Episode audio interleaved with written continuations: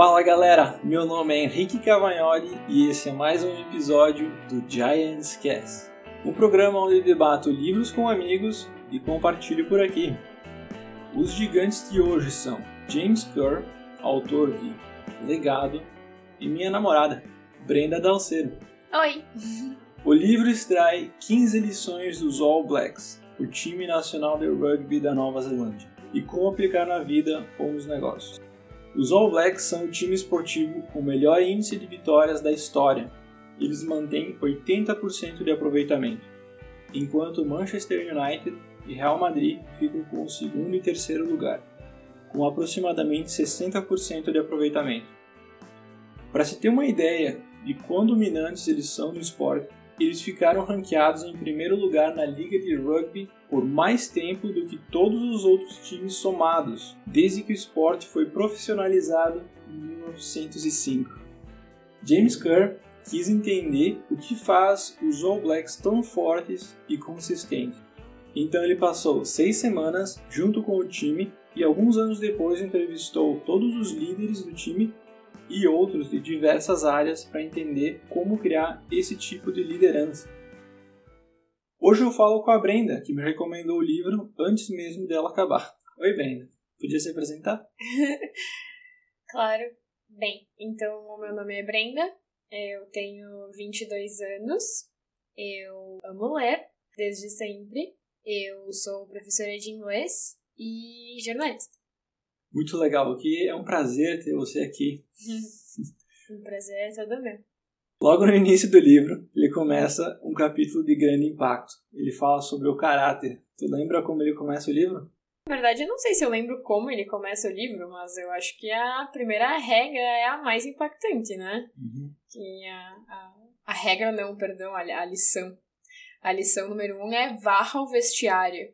Nunca seja grande demais para fazer as pequenas coisas que precisam ser feitas.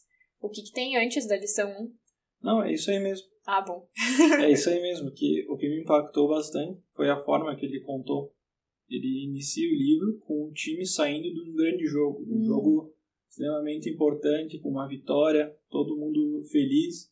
Eles vão direto para os jornalistas, para a família, todo mundo comemorando. Eles entram no, no vestiário, fazem a reunião para botar o que foi, quais foram os erros cometidos, quais foram os pontos fortes já analisando o jogo. E é assim que, que eles acabam a reunião, os destaques do time pegam as vassouras e começam a varrer o chão. Varrer os esparadrapos, a sujeira, o pó. Isso aí foi uma, uma lição muito legal de humildade, porque enquanto eles estão fazendo isso, os torcedores estão ainda comemorando, estão indo para casa felizes, as crianças estão sonhando com os All Blacks, em serem All Blacks, estão indo pra cama, todo mundo tá super emocionado e eles estão ainda, por mais terem ganho um jogo super importante, estão fazendo algo super humilde. E tinha sido uma vitória bizarra, né? Tipo 42 a 7. E mesmo assim eles mantiveram a humildade. E eu concordo contigo a forma como James Kerr inicia essa essa narrativa com a atmosfera do estádio e todos os processos ele fala como o McCaw, que é o capitão, ele uhum. vai lá e, digamos assim, ele abraça a tarefa de falar com a imprensa como se fosse uma coisa ruim, do jeito que o James Kerr fala. Como se, tipo assim, ah, tem essa coisa difícil que é falar com a imprensa e lidar com as glórias, e aí é o capitão que fica encarregado disso. Como se fosse uma, digamos assim, não como se fosse a glória, da maneira como a gente costuma entender. Não é privilégio do capitão, o fato de que ele vai falar com a imprensa é tarefa dele. Como se fosse para tirar esse fardo, assim, dos companheiros. É uma coisa que eu achei diferente do que a gente costuma imaginar. Pelo menos aqui na nossa cultura do futebol, que é uma coisa muito legal para quem gosta de futebol e também para quem não gosta de futebol, ler o livro, porque é uma cultura completamente diferente. Não sei se da cultura como os times realmente são, mas da cultura como a gente acha que ela é, a impressão que a gente tem de fora. Então é muito legal mesmo o jeito que ele inicia o livro e já passa de cara os conceitos que depois ele vai aprofundando nas lições do livro, mas a frase que guia que guiou todo esse processo de reconstrução de identidade, de formação de liderança dentro da seleção dos All Blacks, é o conceito de que pessoas melhores dão melhores All Blacks. Uhum. Então é por isso que eles foram atrás de desenvolver caráter. Para eles, caráter é mais importante do que talento, por exemplo. A questão do equilíbrio entre o orgulho, porque ter orgulho de ser All Black é um fator motivador muito importante para quem está dentro da equipe, mas ao mesmo tempo equilibrar isso com a humildade a humildade de seguir treinando, mesmo já sendo o time com o melhor aproveitamento esportivo da história, é a humildade de se aperfeiçoar constantemente, a humildade de manter a disciplina. Então é assim que ele começa ilustrando todos esses conceitos e é muito legal a narrativa do James Kerr, porque ao longo do livro ele intercala, né, os momentos dos jogos, as lições por trás. E às vezes são os jogos que motivam mudanças. É bem interessante. Sim, todo o livro é repleto de informações e técnicas. Ainda falando dessa parte como eles selecionam os jogadores, como tu comentou, muitos ídolos nacionais da Nova Zelândia são deixados de fora do time porque os técnicos não acham que eles têm caráter bom o suficiente, que eles entrando no time eles vão meio não contaminar, mas talvez é, tirar o foco ou trazer algumas, alguns aspectos para o time que não seria bom. Então eles preferem manter um time focado, um time com caráter, um time forte dessa forma, do que ter os melhores talentos, apesar do, sei lá, da população querer o contrário. Isso é bem legal. É importante ressaltar, tu falou no começo, mas talvez para deixar um pouco mais claro, que os All Blacks eles não são um clube como se fosse, sei lá, o Grêmio ou o Inter do rugby. Eles são a seleção da Nova Zelândia. Então tem jogadores realmente que são famosos uh, nos clubes de rugby, mas que aí acabam não sendo selecionados para a seleção, né? Selecionados para o time nacional. E uma das lições do livro também, que é a lição 6, que em inglês é No Dickheads. Babacas não na, na tradução. Uhum. E é exatamente sobre isso. E aí tem uma coisa muito legal também de comentar sobre o livro, que o James Kerr, nesse processo de produção, ele também contou com a colaboração de várias pessoas que ajudaram ele a incorporar várias coisas, ditados, palavras da cultura maori ao livro. Uhum. E aí nessa lição 6 tem um dos ditados em maori que tem vários ao longo do livro, mas tem um dos que eu anotei que é muito legal, que tá escrito lá no livro em maori eu não sei ler, né? mas a tradução é um fio de água passando por um buraquinho inunda a canoa. E ele usou esse ditado para ilustrar que a mentalidade egoísta é sim capaz de infectar uma cultura coletiva. Então, nesse ambiente de extremamente alta performance, como é o caso deles, não dá para arriscar ter uma pessoa que vai quebrar toda essa sinergia que que a equipe tem em questão de valores e objetivos e metas e modo de ser. Uhum. É verdade, não dá para arriscar dessa forma, de acordo com eles. Na Nova Zelândia, todo mundo, quando criança, gostaria de ser All Blacks. Mas no livro ele conta um caso do Richie McCaw. Quando ele tinha 15 anos de idade, ele já anunciou para a família: Ah, família, eu quero ser All Black. E daí, ao invés deles desestimularem, o tio falou, tá aí, o que, que tu vai fazer sobre isso? Aí ele pensou, ah, eu tenho que fazer alguma coisa mesmo, se eu quiser ser. Então, o tio incentivou ele a botar tudo no papel. Ele disse, se não está no papel, não é verdade. Então ele pôs no papel, ele escreveu tudo o que ele precisava ser em cada etapa da vida. Claro, ele foi atualizando isso com o tempo, para se tornar um All Black. E ele mostrou pro tio, o tio, beleza, então vamos trabalhar nisso mas é só isso. E daí então no final do bilhete, no final da lista, ele botou GAB, que significa Grande All Black, Great All Black, na forma que ele escreveu, para ser um, um exemplo, não só um jogador. E deixou esse, esse bilhete guardado. Conforme ele foi evoluindo na carreira, ele ia atualizando o bilhete, sempre botando no papel o que ele precisava fazer e completando as coisas. Tu lembra dessa parte? Eu lembro. E como essa pergunta, né? O que faria um GAB? O que faria é. um grande All Black? Era a pergunta, né? E tem o final dessa história porque, na verdade, ele atualizava as metas e aí um dia parece que esse tio dele faleceu ou alguma coisa assim. E aí, quando ele foi fazer lá a limpeza, da, foi ajudar a família a dar uma geral na casa, ele encontrou o bilhete, né? Que tava escrito Great All Black. E aquela altura do campeonato ele já era, né? Sim, sim. Enfim, o Rich McCaw tem livro, documentário sobre ele. Se fosse falar do Rich McCaw, eu não tenho o conhecimento necessário, que é toda uma outra história. É bem no começo do livro também que o, o responsável por cuidar das camisetas dos All Blacks conta, né, do primeiro dia que o Rich McCaw uh, recebeu o uniforme, sobre como ele colocou, tipo, a camiseta no rosto, assim, e chorou, e aí a camiseta ficou inundada, porque era uma meta. E ele associa essa história do Rich McCaw e do Great All Black na lição que fala sobre abraçar as expectativas. Então é bem legal. E ali ele fala que ele relata que dentro da mentalidade All Black, o objetivo sempre é ser campeão. Não tem como objetivo ser menor do que isso. Então eles têm um padrão muito elevado, além dos padrões externos, dentro da cultura deles. Uhum.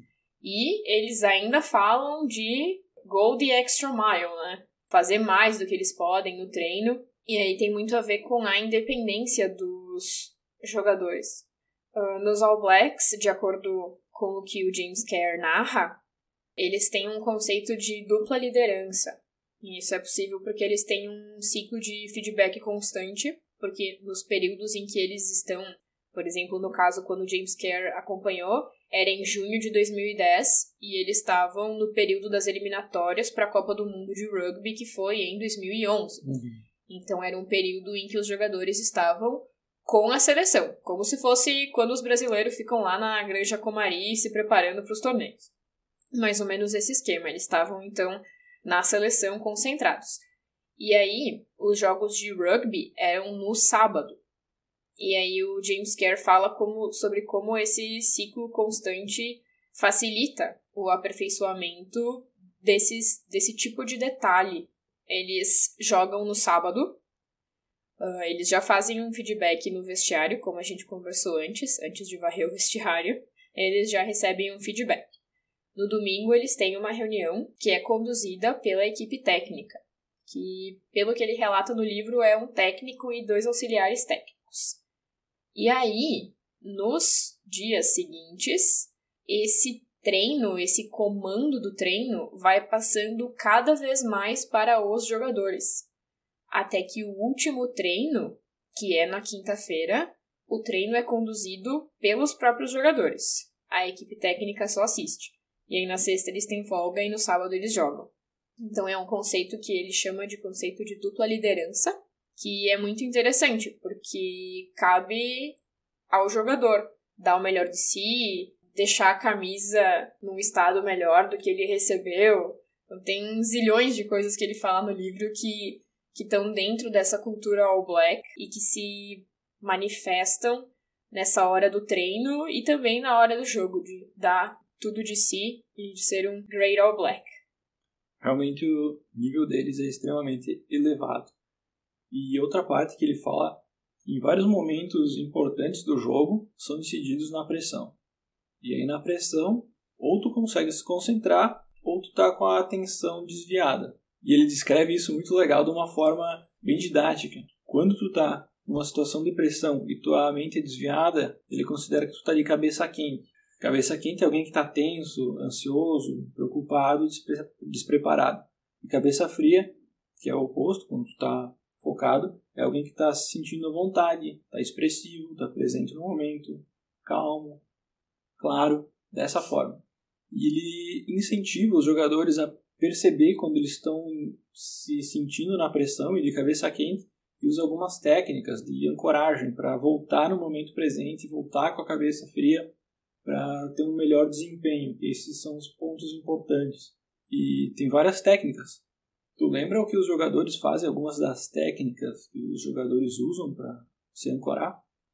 Voltando um pouquinho antes de falar da, da ancoragem, é, eu acho que dá para falar um pouquinho sobre como os All Blacks chegaram nesse ponto. É uma coisa que ele fala não tão no começo do livro, mas ele fala mais na primeira parte do livro, sobre como os All Blacks tinham passado por uma crise ali por volta de 2004. Teve um escândalo com os jogadores e acho que esse percentual de vitórias que eles tinham devia ser bem maior antes dessa crise de 2004 e aí meio que desandou um pouco. E antigos All Blacks, que agora estavam na diretoria da equipe, eles sentiram essa necessidade de fazer uma consultoria dentro da equipe, como se fosse o dono de uma empresa perceber que os funcionários estão precisando de uma renovada, de um treinamento. Então, isso é uma coisa legal que ele associa com o mundo empresarial. E uma das fontes que o James Carey entrevista também é o dono responsável por essa consultoria que foi feita com os All Blacks. Então, uma das coisas que eles usam de, de ancoragem, que é uma estratégia da equipe de consultoria que foi adotada pelos All Blacks, tem algumas siglas, né? Então, quando tu tá hot, né, quando tá de cabeça quente, o que tu precisa fazer é act, agir. E aí act é o A de pensar nas alternativas, o C de pensar nas consequências e o T de pensar nas tarefas. Então, ver o que, que tu pode fazer, o que, que vai acontecer em cada cenário e aí definir o que tu vai fazer. Então, esses. Eles têm alguns outros acrônimos, mas esse daí eu acho que era o mais claro, né? Quando tá de cabeça quente, tu tem que pensar como agir. E aí ele cita as, as ancoragens durante o jogo de alguns jogadores, né? Tem um que foca na linha lateral, e daí fica concentrado naquela linha até, enfim, até relaxar, até se focar, acho que é uma palavra melhor. Tem o Mecó, é bater o pé, né? Ele fica batendo o pé no, uhum. no gramado. E uma que ele cita que todos nós poderíamos usar é a da respiração, né? Seria parar, respirar fundo e aí se concentrar na tarefa e pensar em como agir. É, dessa parte da respiração eles chamam de respiração do boxeador. Que é inala 4, segura 4, expira 4 e segura 4. Que é a mais padrão para tu fazer, tu pode fazer em qualquer situação. A Marinha nos Estados Unidos usa essa, que é até aconselhável. Eu estou tentando incorporar no, na minha rotina essa. Melhor do que bater o pé, pô, precisa se focar numa reunião, tem que dar um, um pisão. E não pega legal. Então essa parece ser uma coisa que eu estou tentando incorporar na minha rotina. É, tem a de lavar o rosto com água fria é. também, é uma que ele também está no livro. Na cultura All Black tem vários rituais que são importantes. Então, um dos rituais é esse de como lidar com a pressão. Ah, sim. É verdade. Rituais são bem interessantes.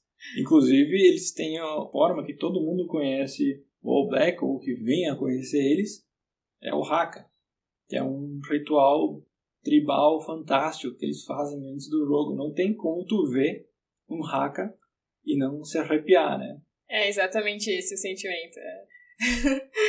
o Haka, então, na verdade, voltando, como eu falei, o James Kerr se, se esforçou para tentar incorporar a cultura maori no livro, porque a cultura maori, o maori, povo maori são os indígenas nativos da ilha da Nova Zelândia, e a cultura All Black tradicionalmente é muito ligada com a cultura maori. Então o haka é um ritual maori que eles batem bastante o pé no chão, que a gente estava falando. Aconselho acho que... dar um, no YouTube dar assistir o vídeo. E boa sorte, porque se for que nem nós, vai passar horas seguidas assistindo hakas.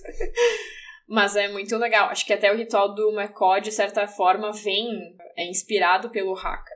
Que eles fazem uma série de movimentos que incluem bater o pé no chão, bater nos braços, e eles fazem isso de frente para o adversário. Então é, de certa forma, um ritual de desafio. Acho que os de intimidação, uhum. talvez seja é, melhor. Isso.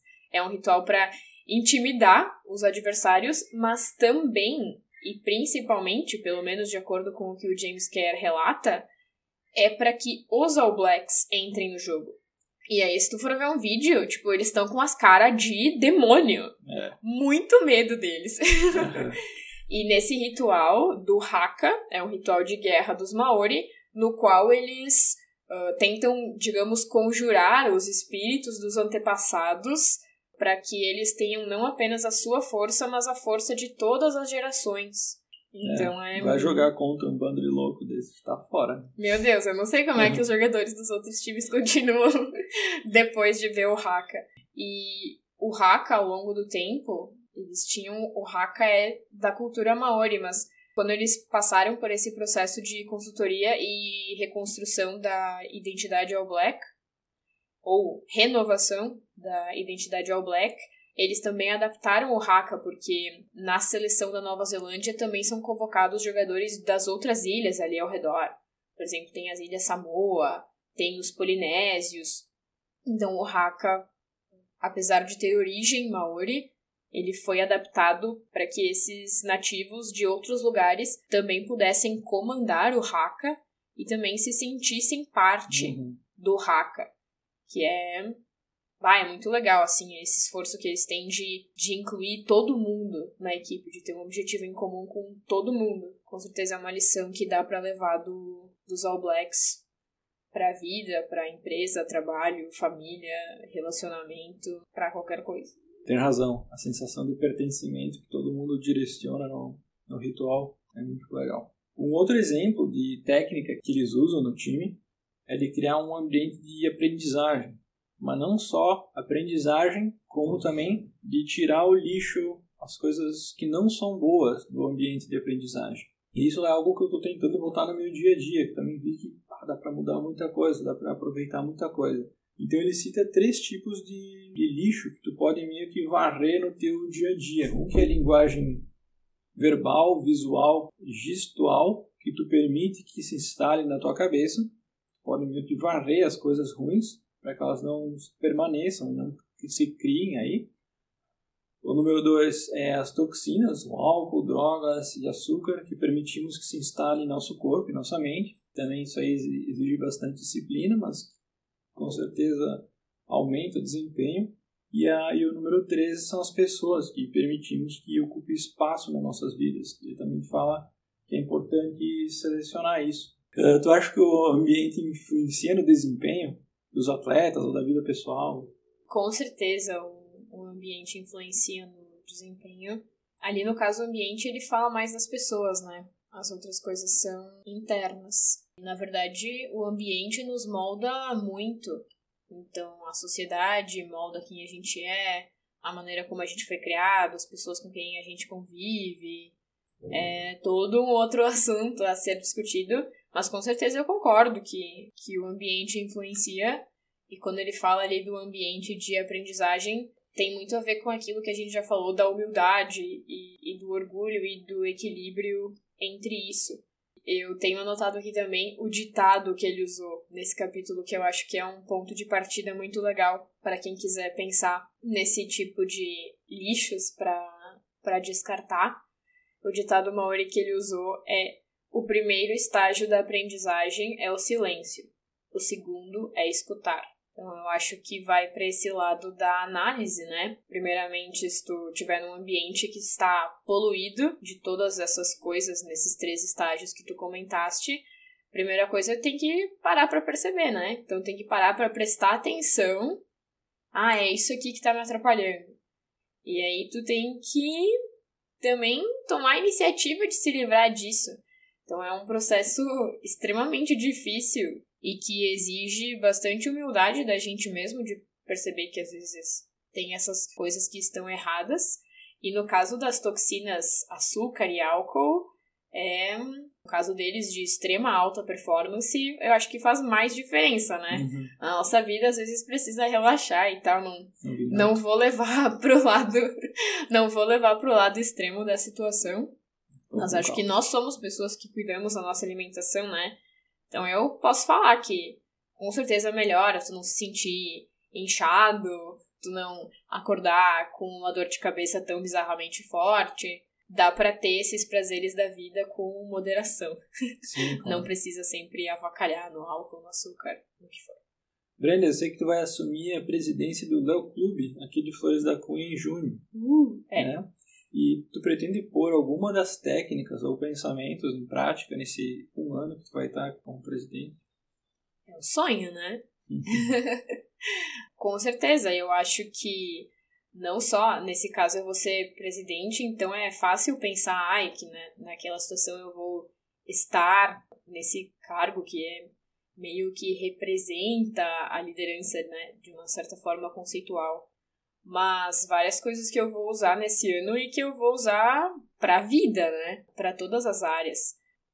Uhum. Mais alguma algum pensamento ou lição de liderança que tu poderia pôr em prática, que tu quer tentar pôr em prática? Hum, a última lição do livro, eu estava esperando toda uma explicação e tal. O título da lição 15 é Escreva seu legado. E aí eu tava esperando todo o negócio, mas o que ele faz na lição 15 é, tipo, relembrar todas as outras lições. Então eu acho que a, a lição que eu quero é essa: é deixar o meu legado e para deixar o meu legado do melhor jeito possível, do jeito que ele represente o meu melhor, a melhor Brenda que eu posso ser, é meio que fazer tudo assim. Esse livro é muito meta. A gente falou bastante sobre a coisa do rugby, mas para quem for ler, ele cita assim muitos exemplos empresariais e de desenvolvimento pessoal. Então, é um livro muito completo que dá para levar muito para a vida assim. Então eu acho que a meta é escrever o meu legado e para fazer isso eu pretendo sim colocar em prática tudo que tiver aí. Tomara que eu consiga. Sim, vai conseguir. e senão eu tenho tu para me ajudar. Sim. Então é muito importante também ter alguém para que compartilhe, né, dessa meta. Então para nós, por exemplo, eu vou me esforçar para ser assim e tu também tá se esforçando para conseguir isso do teu lado. Então é muito legal ter ao nosso redor uh, alguém ou várias pessoas que tenham essa mesma meta, esse mesmo propósito, que é o que eles tentaram fazer nos All Blacks, né? Deixar todos os jogadores, digamos, no mesmo nível de meta e desenvolver eles como pessoas uh, sempre, porque pessoas melhores dão melhores All Blacks. E pessoas melhores dão melhores tudo. Pessoas melhores dão melhores chefes, dão melhores funcionários, pessoas melhores dão melhores pais, melhores namorados, melhores filhos. Vale para tudo. É, ele trabalha muito esse desenvolvimento interno.